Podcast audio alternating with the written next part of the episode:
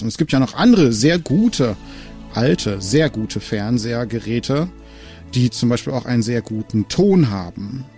Da macht es durchaus Sinn zu sagen, okay, warum soll ich nicht etwas Geld bezahlen für Amazon Prime Video, damit ich eben auch die Filme in sehr guter Qualität auf dem Gerät abgespielt bekomme.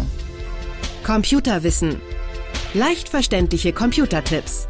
Der Podcast.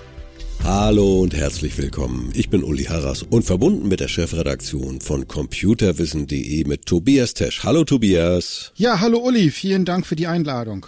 Gerne. Wir haben ein tolles Thema. Manche haben ja immer schon die brandneuesten Smart TV Sets zu Hause in mittlerweile mit drei Meter Bilddiagonale. Aber manche gucken auch noch auf etwas älteren Geräten. Und die sind noch nicht smart.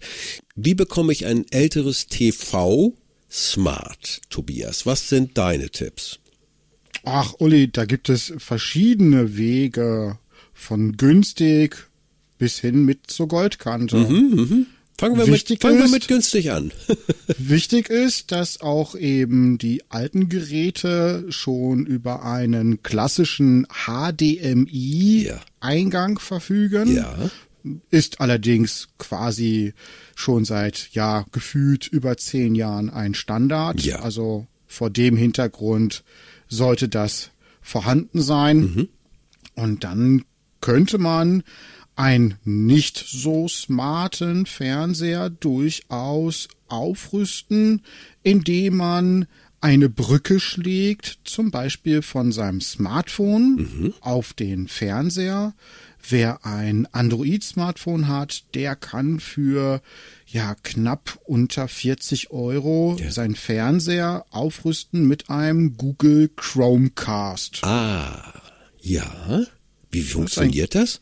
Das ist ein kleines Gerät, das ist etwa so groß wie eine Zigarettenschachtel, mhm. wenn überhaupt. Mhm. Da ist ein kleines Kabel dran, eben besagtes HDMI-Kabel. Mhm. Und das wird an den Fernseher angesteckt. Ja. Dadurch wird es auch mit Strom versorgt in der Regel.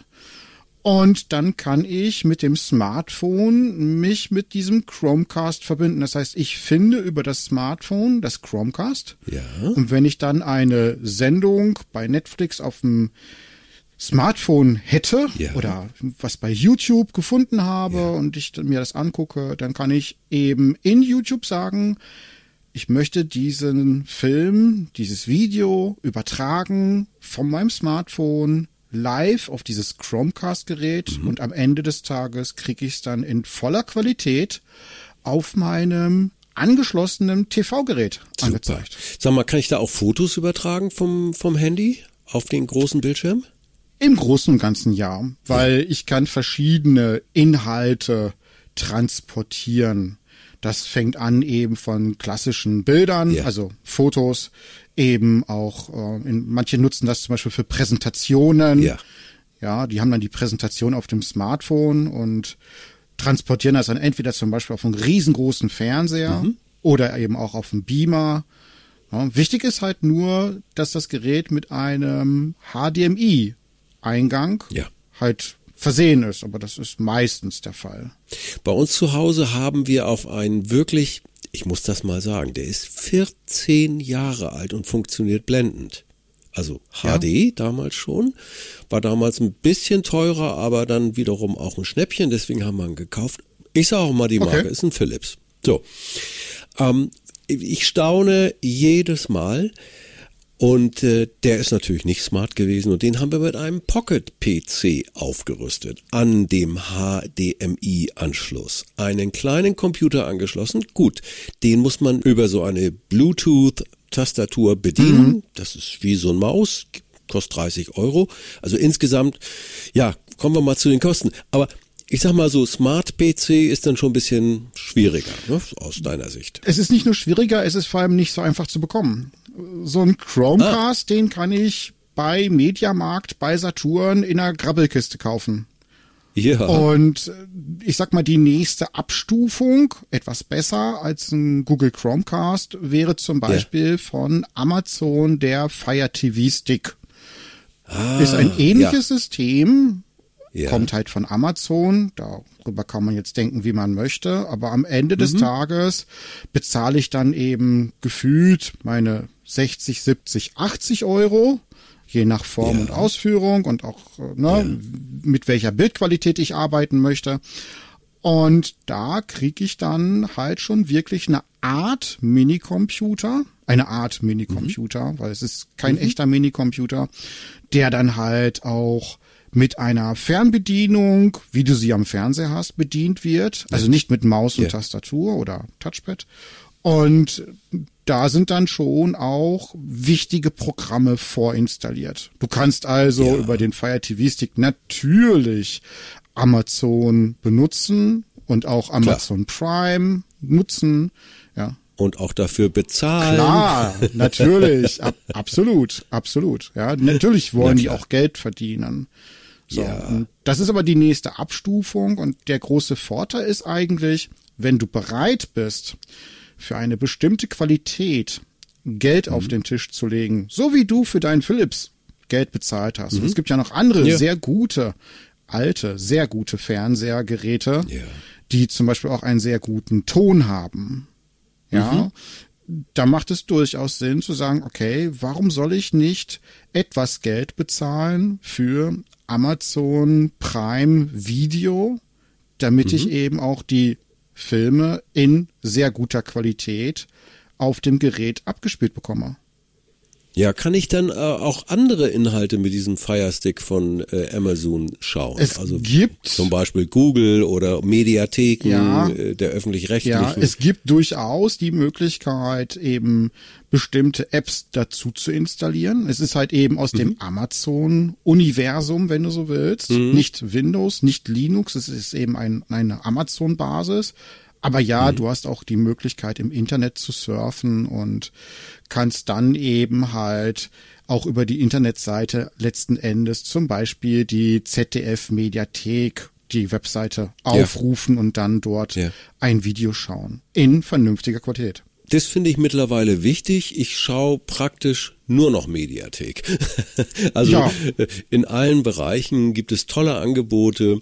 Ähm, wie gesagt, die Klassiker sind ARD, ZDF und die ganzen öffentlich-rechtlichen. Für die zahlen wir ja auch unsere Rundfunkgebühr und da muss man das ja ein bisschen abschauen. Und dann, ja klar, Amazon schaue ich zum Beispiel, andere schauen Netflix und dergleichen. Also da muss man sich vorher doch so ein bisschen orientieren, was will ich wirklich? Netflix über den Amazon Stick, geht das auch?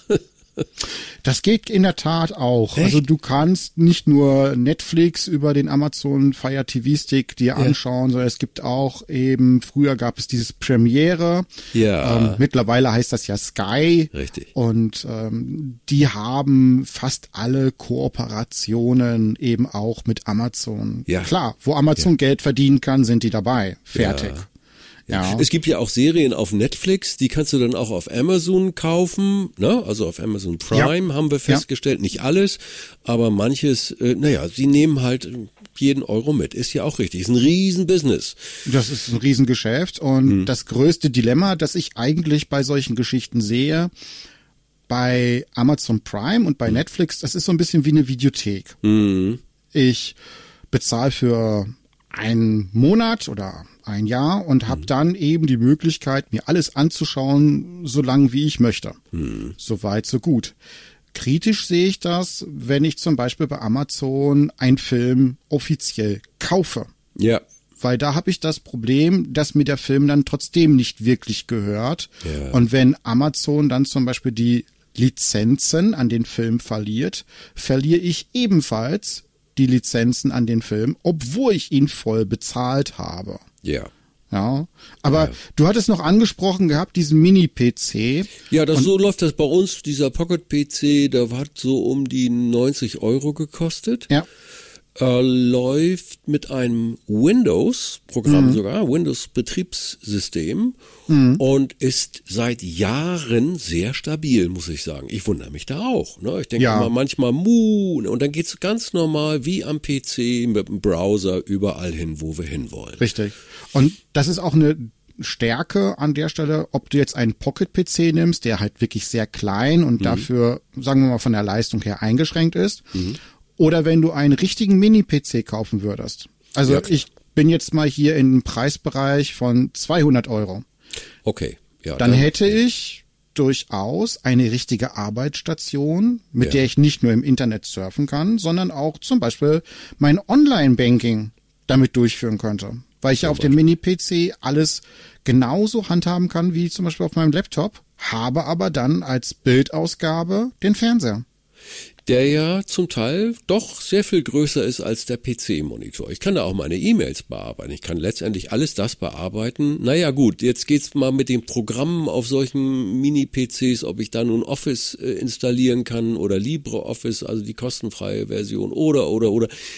Ja, das wird dann schon ein bisschen schwierig. Aber alles, was online geht, ist ja völlig problemlos. Ja, das ist in der Tat beim Mini-PC heutzutage kein Problem mehr. Okay. Die Geräte sind so leistungsfähig geworden, im Gegensatz zu den Pocket-PCs. Ja. Da hat man also durchaus halt aktuelle Prozessoren ja. vorhanden, die haben so viel Leistung, dass ich alle Formen von Büroaufgaben, ja. also schreiben, rechnen, Bilder sortieren, nicht unbedingt Bilder bearbeiten, aber mhm. eben mhm. einen Schriftsatz aufstellen, mhm. etc.